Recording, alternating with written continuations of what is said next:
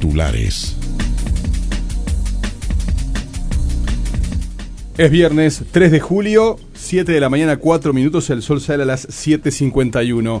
Trabajadores, empresarios y gobierno no lograron ayer un acuerdo en el ajuste salarial del sector privado por un periodo puente, como propone el Poder Ejecutivo, de un año hasta mediados de 2021. No obstante, y ante el reclamo del pit de que no se tocaran los beneficios logrados hasta el momento, el presidente de la Cámara de Comercio, Julio Lestido, dijo ayer que los beneficios que estaban van a seguir estando y solo caducarán los que eran por única vez. El presidente de la República, Luis Lacalle Pou, asumió la responsabilidad y la calificó como una falla del Estado la muerte de un hombre en la calle, luego que le negaran ingresar a un refugio por no haber cupos disponibles. El ministro de Desarrollo Social, Pablo Bartol, concurrirá el lunes a comisión del Senado convocado por la bancada del Frente Amplio para analizar el estado de las personas en situación de calle. El Codicen resolvió para todos los niveles de la educación pública dos semanas de vacaciones de invierno desde el 20 de julio hasta el 2 de agosto los colegios privados decidirán cada uno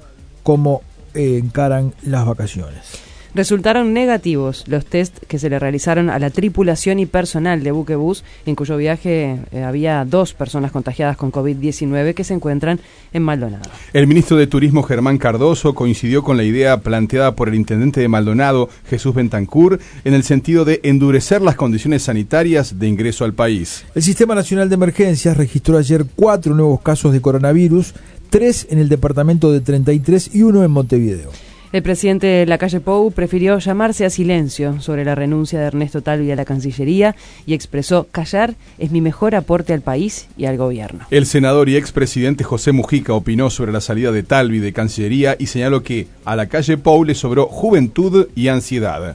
Uruguay una vez más apuesta al Mercosur real dijo el presidente de la calle al asumir la presidencia pro tempore del bloque. El mandatario participó desde la torre ejecutiva, acompañado de la canciller interina Carolina H. y la ministra de Economía Azucena Arbeleche. La Comisión de Constitución del Senado le había encomendado a los taquígrafos desgrabar la comparecencia del senador Guido Marini Ríos ante Fiscalía en el marco de la investigación por la confesión de, Nino, de José Nino Gabazo sobre la desaparición del Tupamaro Roberto Gomenzoro, pero estos funcionarios del Poder Legislativo, los taquígrafos, se negaron a hacerlo. Un tribunal de apelaciones falló a favor de la demanda realizada por el ex Tupamaro Héctor Amodio Pérez por la prisión indebida sufrida en el año 2015.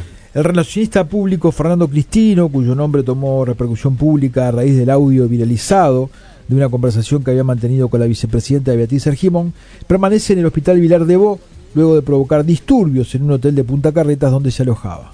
El centro del INISA, donde se alojan los menores infractores, quedó inundado tras el fuerte temporal de los últimos días. Las autoridades del instituto detectaron instalaciones eléctricas defectuosas, por lo que se trasladarán a los internos a otros establecimientos.